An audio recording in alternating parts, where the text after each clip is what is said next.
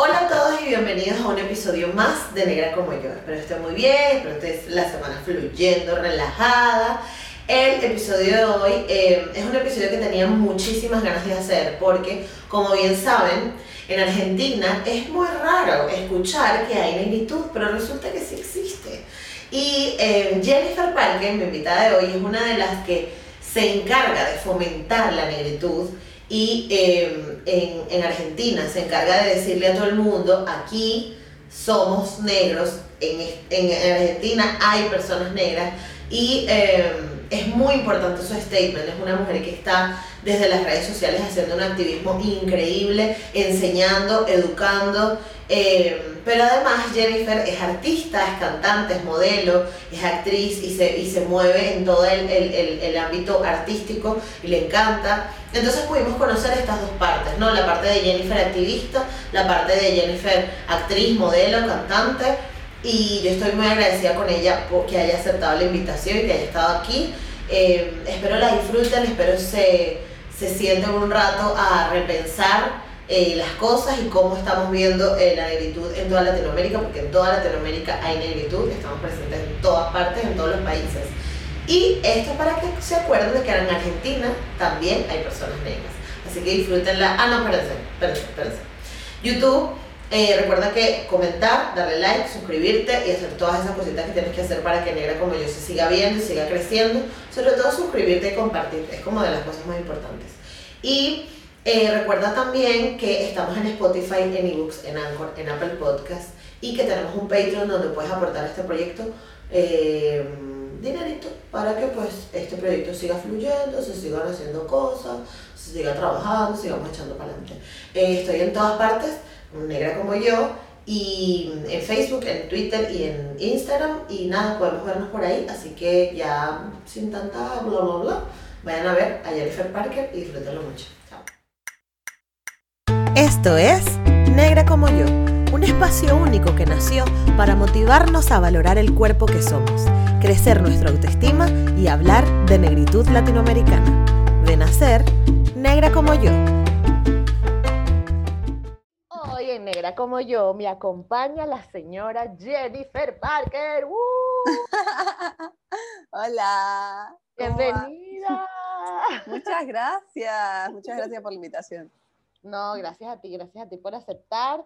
Este, tengo mucho tiempo siguiendo el contenido que haces en tus, en tus redes y me encanta, de verdad, este, estoy muy orgullosa que haya gente en Argentina hablando de este tema porque es súper importante. Y, y, bueno, nada, muchas gracias por estar aquí. No, a vos, gracias por, por la invitación. Sí.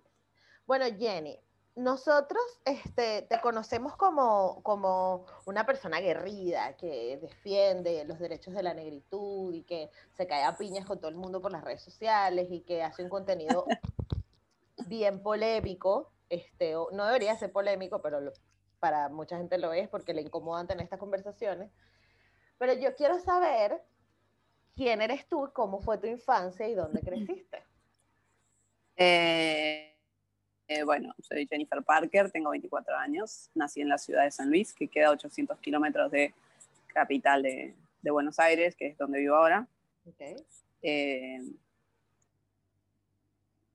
tuve una infancia en San Luis, eh, había mucho racismo. Por suerte tengo una madre que si bien no sabía defenderme del racismo, sabía defenderme en sí, eh, porque había mucha violencia desde el otro lado, entonces me enseñó a pelear, me enseñó a defenderme con mis manos. Em, y básicamente esa fue toda mi niñez y, mi adolescencia. Después... O sea, te la pasaste peleando con todo el mundo. Sí, sí, sí, sí, me la pasé peleando. Pero... Me la pasé defendiéndome en realidad, como que hubo un montón de, de racismo, entonces me tenía que defender todo el tiempo. ¿Y te acuerdas de, de, algún episodio Sí, de un montón. Em, me acuerdo que no me invitaban a lugares, que decían que tenía piojos, eh, que no se querían juntar conmigo. Creo que no tengo. Mira, si te digo que tengo una amiga del secundario es mucho. Mm. Eh, y de la primaria casi ninguna. Eh, una vez fui a una pileta de, de un amigo, de una amiga. Y cuando yo me fui, este chabón le dijo a mi amiga que le iba a tirar la bandina a la pileta porque se había metido un negro. El negro era yo. Tú eras el negro. So, sí, sí, sí, sí. Fue se metió un negro. No fue se metió una negra, fue se metió un negro. Mm. Así que un montón de esas cosas alrededor del tiempo. Una vez un chico de la nada, yo estaba tranquila en una fiesta y este chico apareció y me dijo, eh, si quieren, ay, es que es una forma muy despectiva como de decir, gárchense a esta negra fiera si total nadie le da bola. Y fue como, yo estaba sentadita esperando a mis amigas que estaban todas borrachas, pero yo estaba sentada, pues no, no tenía ganas de nada, estaba tipo a un costado. Ujú.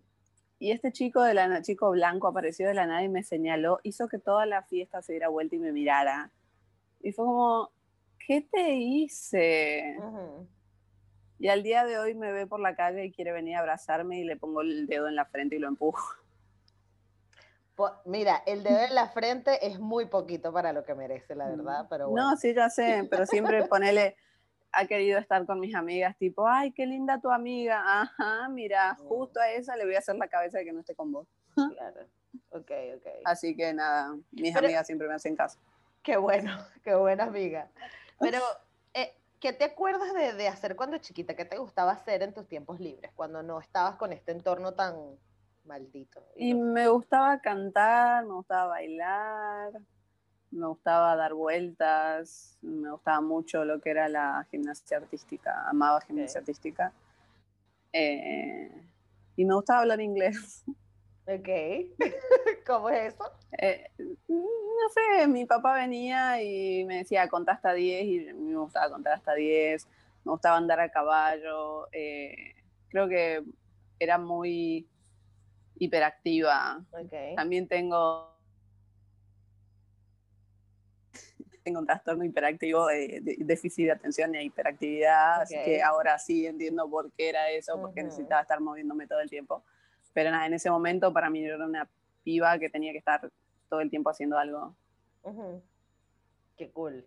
Y eh, de alguna forma tus padres te ayudaron a como a desarrollar esa parte artística de ti, como que te hacían, te motivaban a seguir cantando, a seguir bailando, a las cosas que te gustaban hacer, o como...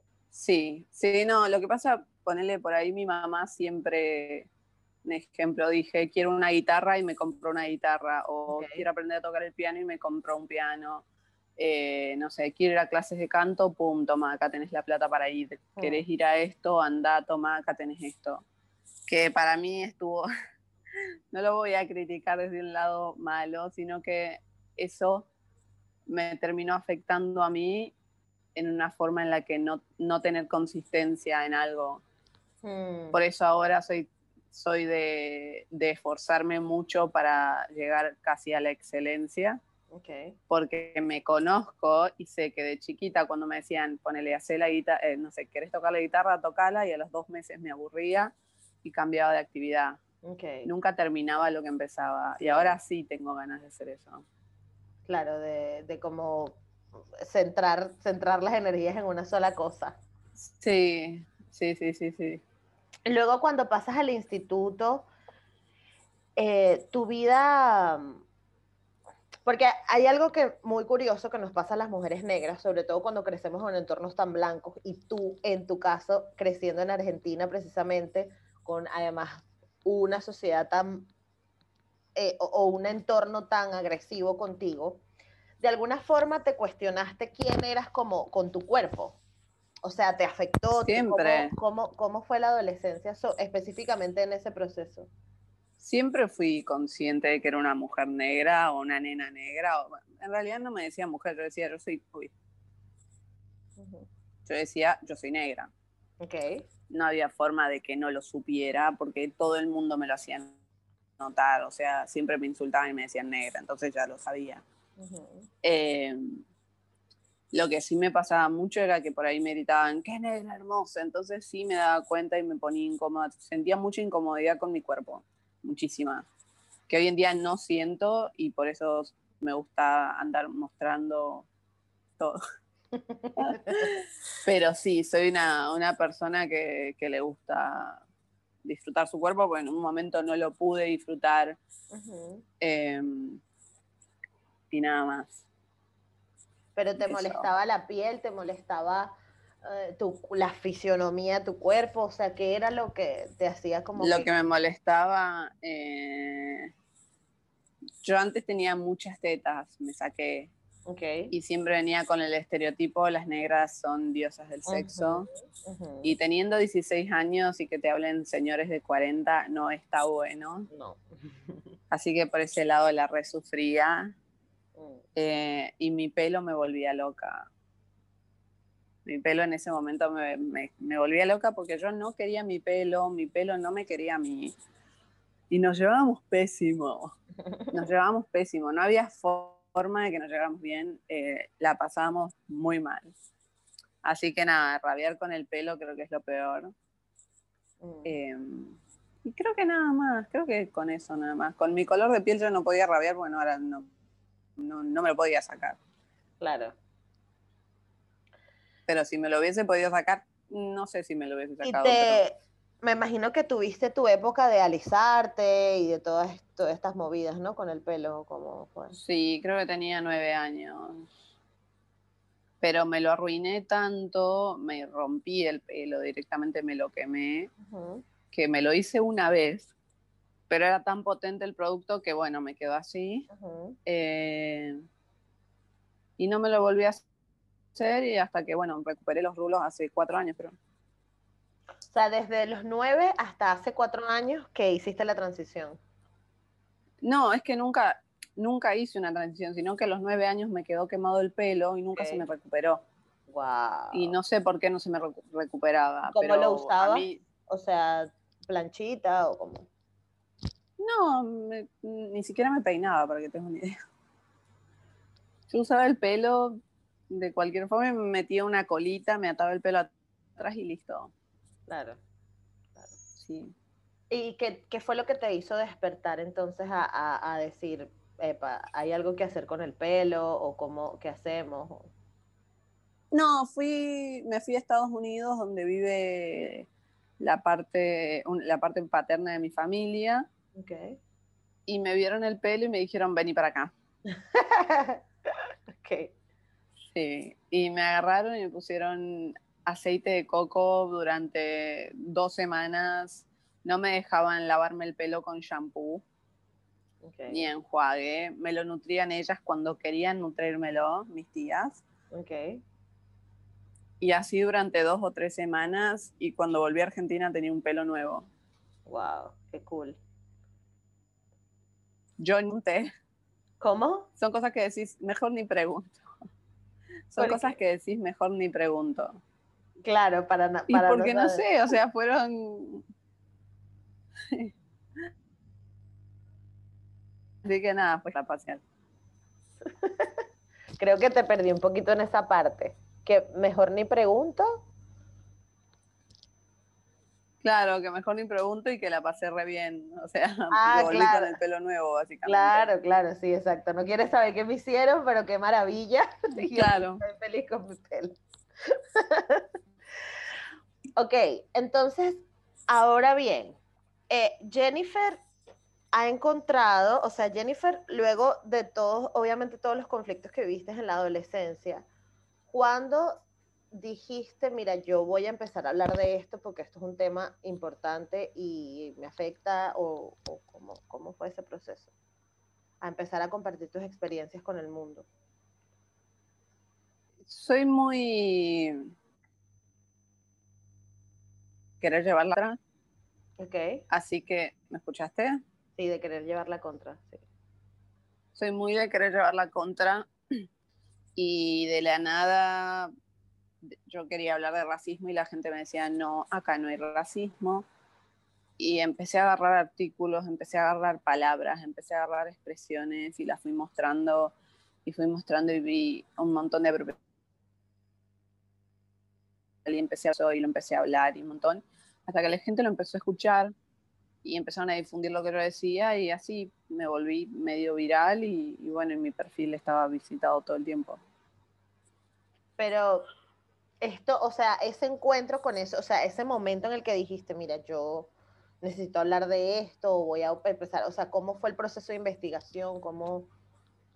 No, es que ya venía, ya lo venía viendo, y ya venía hablando, nunca dejé de hablar de racismo, no hubo como un antes y un después. Yo cuando tenía 13 años sabía que en el colegio había racismo y la directora no me escuchaba y me decía, estás siendo muy fuerte.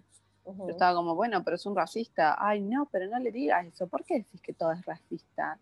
Yo siempre supe que había racismo y siempre fui consciente de, consciente de lo que me estaba pasando. Eh, nada más que en un momento la gente me empezó a escuchar más, o sea, me empezó a dar más pelota. Claro.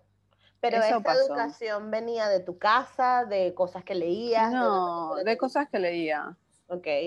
Pura y exclusivamente de cosas que leía. Ok.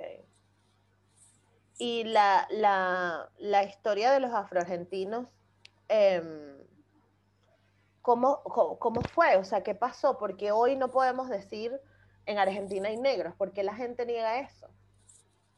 Eh, una, porque supuestamente murieron muchos, bueno, en realidad sí murieron muchos en lo que son las batallas. Eh, pero también hay... ponían de carne de cañón. Claro. Eh, pero también lo que no dicen es que hubo, hay muchos negros escondidos dentro de lo que es las familias, que nadie los aceptaba, que si ponele vos eras hijo de una persona negra, no podías votar. Iban quitándote los derechos de a poco. Como que si vos caminas hoy por Argentina, ponele por cualquier parte de Argentina donde quieras, vas a encontrar un montón de gente con características afrodescendientes que se creen que son blancas y no lo son. Eh, pero hay un blanqueamiento eh, desde lo que es el racismo estructural, institucional eh, y también lo que es lo psicológico porque le hacen pensar a la gente que esta nación nació de los barcos eh, migrantes, cuando no es así. Esta nación nació de barcos que traían negros para trabajar. Eh, y esta es, a ver, eh, Argentina es un país que fue, que se alzó encima de lo que fueron, no sé, las muertes de indígenas y personas negras y eso es algo que ignoran mucho. Hay muchos patriotas racistas eh, que al día de hoy tienen calles y tienen estatuas y todavía no se los baja y ya se los tendría que bajar. Es como tener una, eh, una estatua de Cristóbal Colón, una cachetada en la cara de las personas. Mm. Son cosas que no podemos dejar seguir pasando. Claro. ¿Qué, ¿Qué, es lo que más te ha enseñado este activismo? ¿Qué cosas aprendiste has aprendido que, decías, mierda, esto no me lo esperaba? O sea, desde el momento en que empezaste a compartir contenido a ahora. Y no sé, que la gente estuviese tan negada a entender como el negacionismo de alguna forma, el tipo, ¡ah! Eh, no me lo esperaba tan fuerte, tipo he recibido amenazas de muerte, violación, de enterrarme viva y todas esas cosas y es como, wow, solamente dije que algo era racista, tranqui, tanto te molesta. Eh, también me acuerdo el otro día publiqué, no me acuerdo que publiqué un reel con información antirracista que ni siquiera era la gran cosa. O sea, sí, pero no, no atentaba contra la sociedad, sino que mostraba un par de, de, cosas que habían pasado. Y fue como, negra de mierda, te vamos a matar. Y fue como, no, no, pero si ni siquiera te nombré o te puse a vos. ¿Qué onda? Así que nada, fue como raro. Pero, siempre la reacción es, es horrible. Es negativa. Pero ¿qué haces tú cuando, cuando recibes ese tipo de, de O sea, como, como uno... Y antes me hubiese puesto a, a discutir, pero ahora estoy en una actitud tipo, mira, si me vas a traer negatividad, te bloqueo y borro tu comentario, porque la verdad, sí. acá se limita lo que es la libertad de expresión. Mi perfil, mi decisión. El comentario que yo quiera que se quede, se quede. El que no, no, chau, que te vaya bien. Me encanta porque después se hacen cuentas falsas y me dicen, ay, sos re mala, no se puede comentar nada en tu perfil. Es como, no, es mi perfil. Bloquear. Exacto. Bloquea otra vez. Bloqueo de nuevo. Claro, yo no tengo por qué bancarme la, la neg- negatividad de la gente. Ya Claro. me la banco en, en mi vida diaria, fuera de redes. Eh, no me la voy a bancar en las redes. Claro. Y es muy fácil, o sea, es muy fácil ignorar un comentario o bloquear a una persona y olvidarte de ese pensamiento. Es muy fácil. Entonces, listo. Es bloquear y listo. Claro, claro. Sí, además que, que una vez yo escuché como una metáfora de que tu, tu perfil es tu casa, ¿no? Y tú a tu casa entra quien tú quieras, no, no entra cualquiera. A- nadie te abre la puerta y te dice negra de mierda y la vuelve a cerrar. O sea, Claro, vos dejas que entre la gente, sí, totalmente. Vos puedes decidir. Yo tengo, no sé, chabones que me escriben que son súper racistas y de la nada me escriben y me dicen, y sinceramente, una lástima que pienses así, porque estás re buena. Coño de la madre. Joder. claro, gracias, necesitaba tu validación. Sí, hombre. exacto. Además, ade- lo único que me hacía falta para completar este día era tu validación. Qué maravilloso eres. Ay, sí, sí, sí, sí. Así que nada, es como termina para mí, yo suelo reírme de las cosas como un mecanismo de defensa, así que Claro. generalmente ter- termino riéndome de lo que pasa. Pero es que al final, yo, y esto suena, uh, no sé, quizás soberbio y tal, pero tú- uno está como ya en otro nivel, como de conciencia. Entonces que que esta gente con Sí. estas estupideces hasta da risa, o sea, lo que da risa es como que, ay, hermano, todavía te falta camino por recorrer, anda. Lo peor de todo es que quieren venir a enseñarte a vos o venir a decirte, no, mira, lo que vos no entendés Bien. es que es tipo, "Shh". yo no vine a hablar de que leí un libro y que en el libro me decían que el qué sé yo y la la la, porque vienen también a decirte libros. Mm, Eh, yo lo vivo, por eso hablo de eso. Ponele, a veces llega gente y me dice, "Ah, no sabes, vi una actitud racista en una serie y la tenés que ver. Es tipo, seguramente ya me pasó esa actitud racista en mi vida diaria. No tengo ganas de ver esa serie que estás viendo, no me interesa. Me alegra de que lo hayas visto y que lo hayas podido ver, o sea, eh, identificar, exacto. pero no me interesa, no estoy interesada en ver la película. O ponerles digo, che, no saben lo que pasó, eh, no sé, detuvieron a un chico y no tenía nada, era, ay, sí, yo lo vi, eso pasó en la serie Testa, en esta, en esta. No te estoy hablando de una serie. Claro, estamos hablando de algo, sí, sí, sí. Bueno, pero a ver, igual también es como la gente, hay personas que también dentro de- del mismo activismo intentan empatizar contigo, ¿no? Aunque, aunque, no lo, aunque no lo hagan de la forma más adecuada, es como que, bueno, igual están buscando como que empatizar y decir, bueno, mira, no sé, conectar, Sí, ¿no? sí, sí. O que tú, que tú le des apoyo de alguna forma. Pero mira, cambiando sí, sí. radicalmente el tema, hablemos de la. Jennifer cantante, la Jennifer artista, la Jennifer performer. Cuéntame cómo, cómo, este, ya me dijiste que tus padres pues te motivaban un montón a explorar como que todas las, las cosas artísticas que tú querías hacer, pero en qué momento, Sí, ajá, vámonos, sí vamos a hacerlo. Esto es lo que yo quiero con mi vida.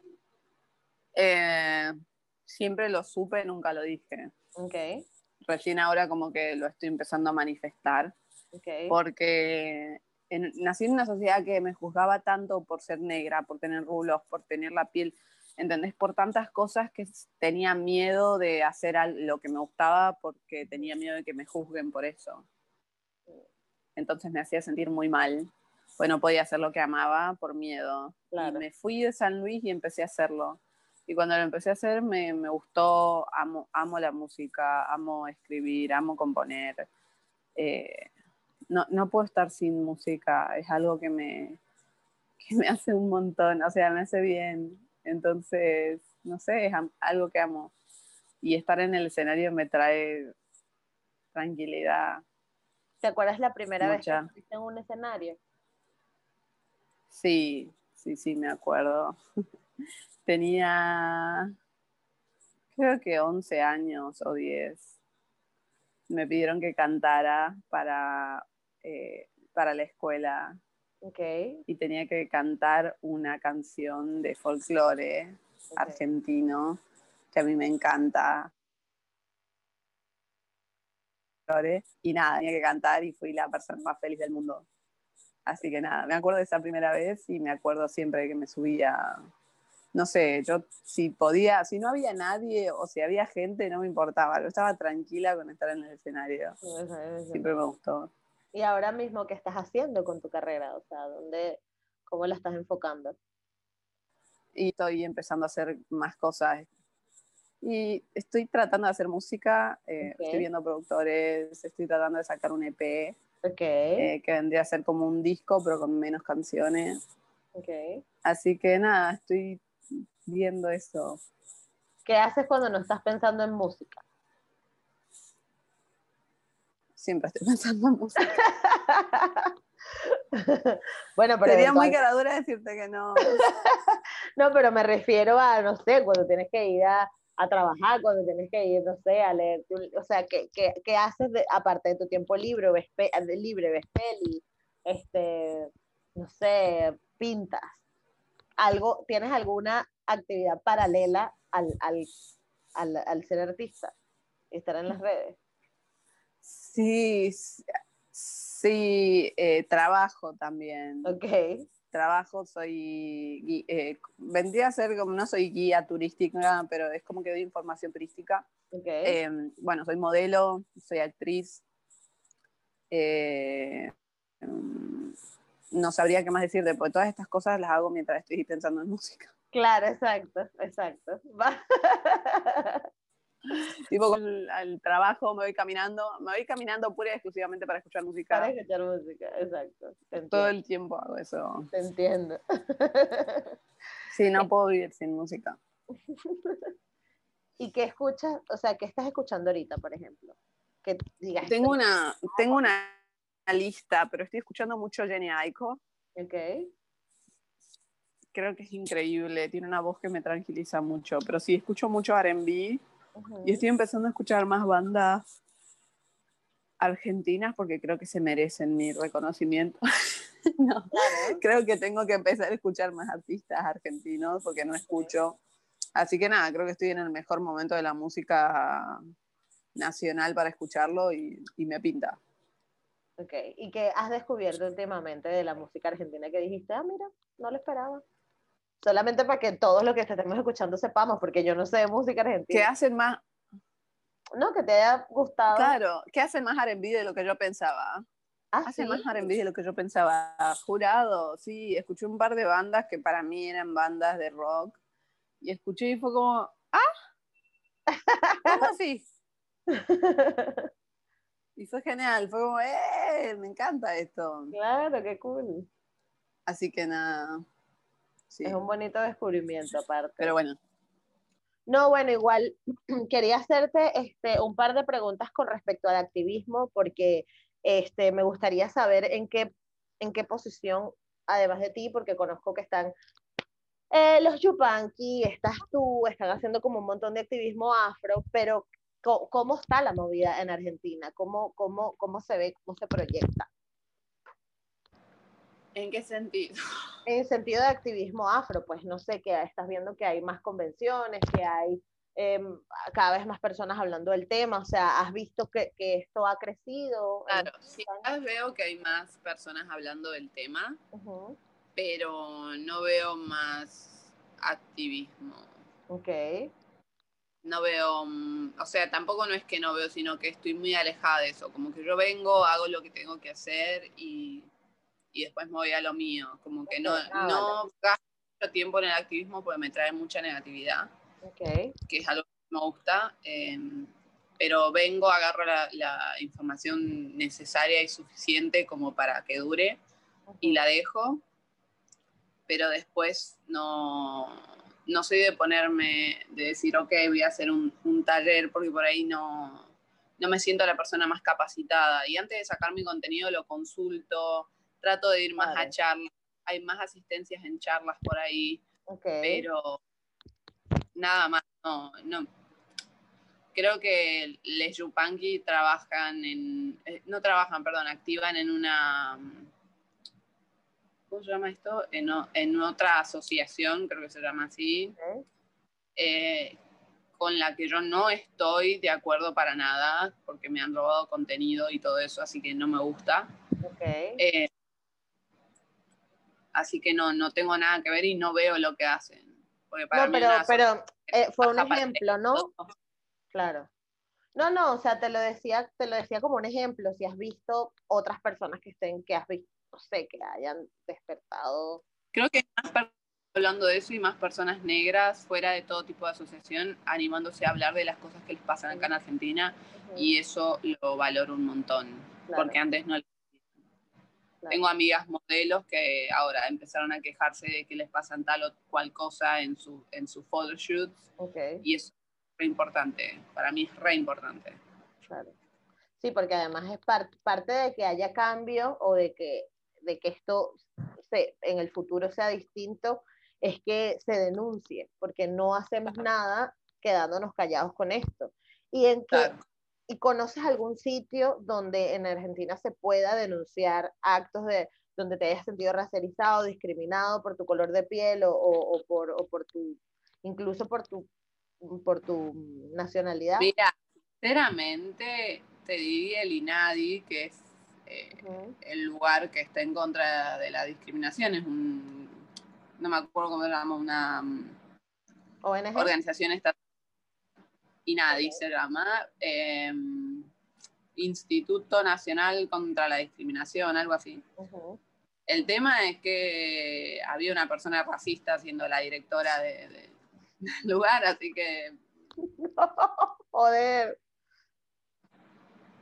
no sé, raro. Entonces, poner las veces claro, que joder. ahí no sirvió de nada, pero para lo que llegar a servir acá en Argentina hacer la denuncia es para que quede mm, una estadística de lo que pasó, tipo Exacto. que se empiece a denunciar más y que haya estadísticas de, uh, mira, este año recibimos en vez de 50 denuncias recibimos 400, uh, y de, no sé, las estadísticas nacen leyes. exactamente. Claro, a eso me refiero, que sí, que qué organismo está encargándose de esto, pero claro, sí, esto, la directora de esto. Eh, para mí no se está encargando, pero sí lo está contando por ahí, pero bueno, no. Ok, ok. Vale, vale, vale. lo entiendo. Una respuesta polémica para todo. Claro, sí, sí, sí. Me encanta, pero está bien, porque está bien. La gente tiene que irse con la cabeza reventada. A veces, a veces no todo entra como con, alegría y con, y con y suavecito. A veces hay que, toma, recibe esto, ¿no? Porque la gente pueda como que cambiar el chip un poco. Mira, te tengo, te tengo unas preguntas para finalizar. Si una, imagínate que Jennifer Parker se convierte en la cantante más extravagante, espectacular del mundo, o sea, Beyoncé puede contra ti, o sea, y Beyoncé es mucho decir, pero bueno, Beyoncé. No me digas eso. Pero te convierte estándar, por favor, vamos. por eso. Pero imagínate que te conviertes en una superestrella y deciden en Hollywood hacer una película de tu vida. ¿Quién te gustaría, con los actores que están ahora, Beyoncé. Ok, que sea, que sea Jennifer Parker Rihanna. o Rihanna. Mira, buen cast, buen cast. Ok, me gusta. No, a ver, eh, pensando en alguien más acorde a mi edad. Es que yo te veo como un rollo Zendaya. Yo te veo como una. Te iba a decir Zendaya, pero por, por, em, por el color de piel, más tirando porque eres light skin. Ajá. Oh.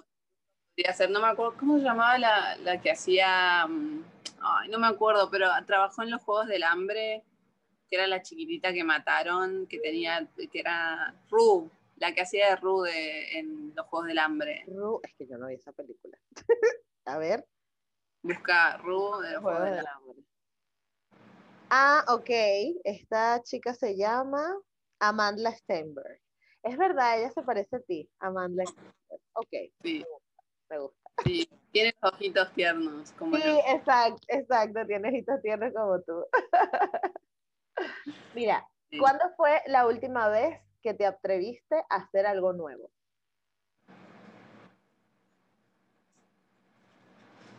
¿Cuándo fue la última vez que me atreví a hacer algo nuevo? Es que siempre estoy haciendo nueva, siempre alguna cagada nueva. Bueno, pero Por eso ¿cuándo no sé, la no las cuento porque no- La que, la que, la que te venga más a la cabeza ahora. eh, creo que hace dos semanas agarré y manejé, no, manejé 400 kilómetros casi, Porque no ida y con- vuelta. tú no conduces, o sea, no tienes licencia, ¿o sí? Sí, sí, tengo licencia y todo, nada más que me fui a un lugar más lejos de lo que suelo manejar. Ah, ok, perfecto. Mira, muy bien.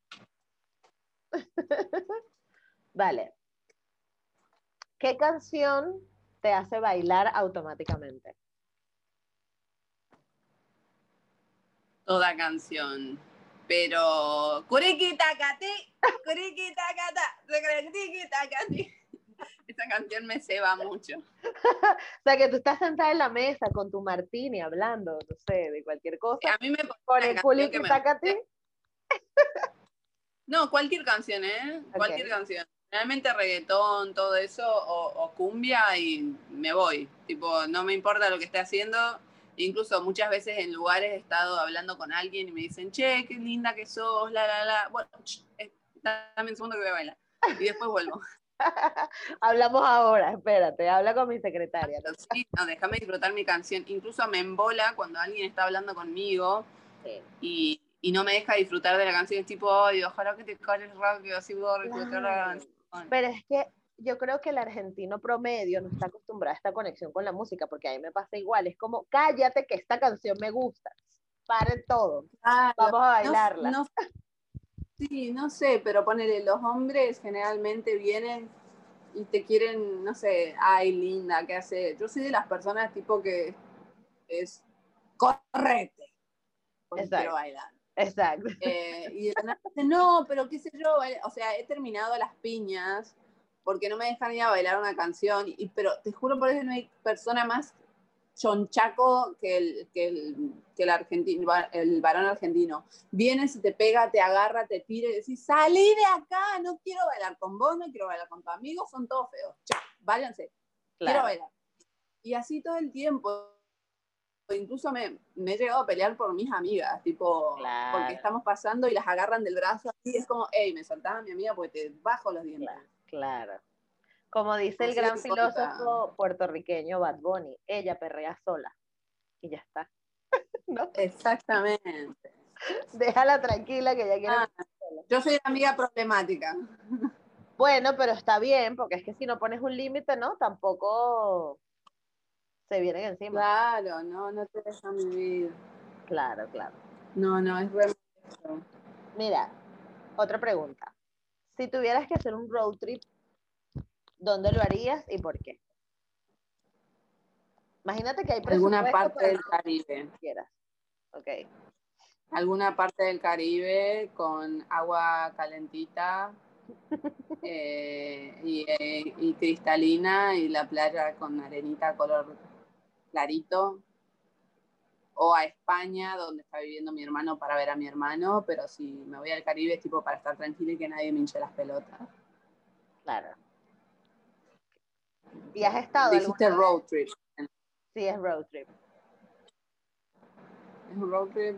Sí. Si no, bueno, también me iría al sur de Argentina, que es precioso. El sur de Argentina es hermoso. Muy frío, pero hermoso. Ok. Eh, y si no, me iría a Chicago a ver a mi abuela, que le extraño un montón. ah, no sabía que tu abuela era de Chicago. Sí, Qué cool. Vale. toda mi familia, es de ahí. o sea, la mitad de mi familia es de ahí. Eh, pero nada, sí, esos son los road trips que haría. Cool. Muy bien. Y la última, algo sobre qué cosa cambiaste de opinión últimamente. Que tú venías pensando algo así y ya, mm, ya no crees tanto en eso. lo que venía pensando. Eh, quizás antes pensaba más en el punitivismo a la hora del racismo. Ahora no. No, no soy para nada punitivista. No me gusta la actitud punitivista.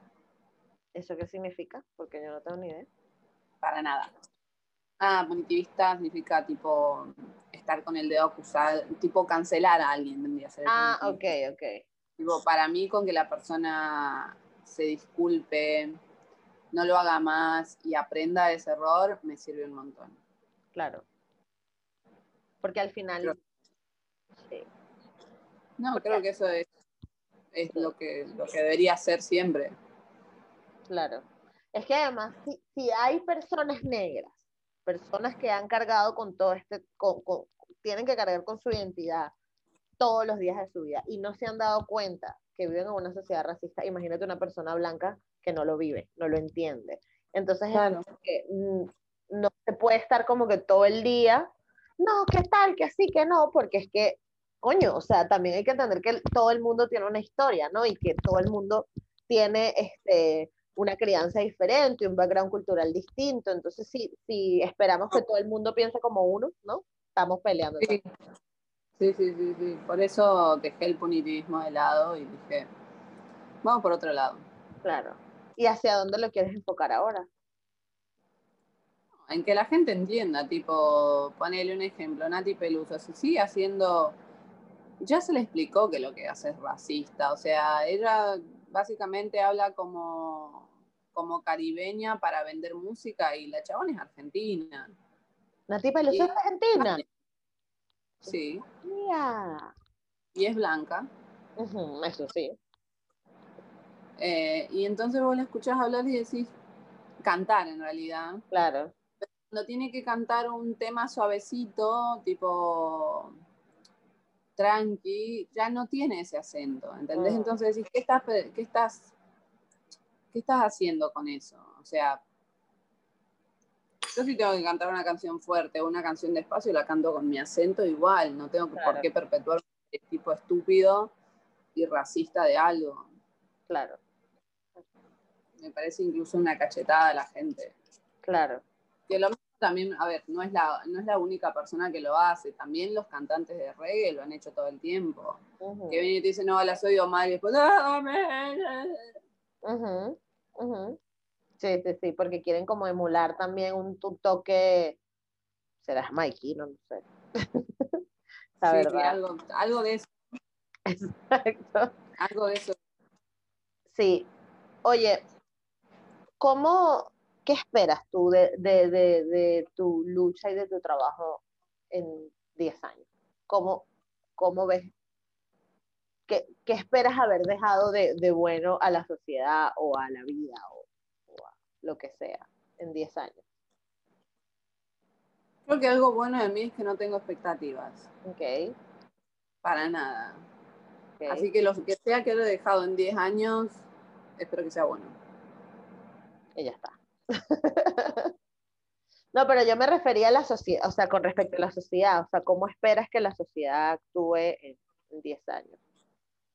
Gracias a tu aporte. que más consciente. No me, atribu no me atribuyo absolutamente nada, esto no es un trabajo de una sola persona, o sea, cada quien sabe, y espero que en 10 años la gente sea un poco más consciente de eso, eh, pero nada, no, tampoco es que, estoy pendiente a ver qué dije y qué no, espero, espero poder que se pueda cambiar y todo eso. Claro, claro. Bueno, Jenny, para mí ha sido un placer hablar contigo, conocerte, conocer tu historia. Esperamos verte por ahí por las redes sociales. Este, y bueno, yo voy a dejar aquí todo tu contacto. Vi que ahora estás con tu canal de YouTube. Sí, porque voy a sacar un tema. Sea, voy a sacar un cover en realidad. Ok. ¿Y es sorpresa? ¿O no puedes decir nada? Sí, es sorpresa. Perfecto. Pero bueno, va a salir dentro de poco. Ok, Perfecto. Bueno, a lo mejor cuando salga esta entrevista ya, ya habrá salido tu, tu cover. ¿Cómo? ¿Cuándo va a salir? Esto debe salir como a mediados de marzo. Sí, ya va a haber salido. ¿Ya va a haber salido? Perfecto. Bueno, entonces. Espero que les haya gustado si lo escucharon. Exacto. Yo voy a dejar todos tus contactos aquí abajo en la cajita de la descripción, en los comentarios del, del episodio. Y de verdad, nuevamente, muchísimas gracias por estar conmigo. No, gracias a vos. Sos hermosa. No, gracias a ti. Déjame. No, mentira. Nos estamos viendo y que tengas un feliz día y un lindo verano por allá. Chao. Dale, muchas gracias. Chao. Chao.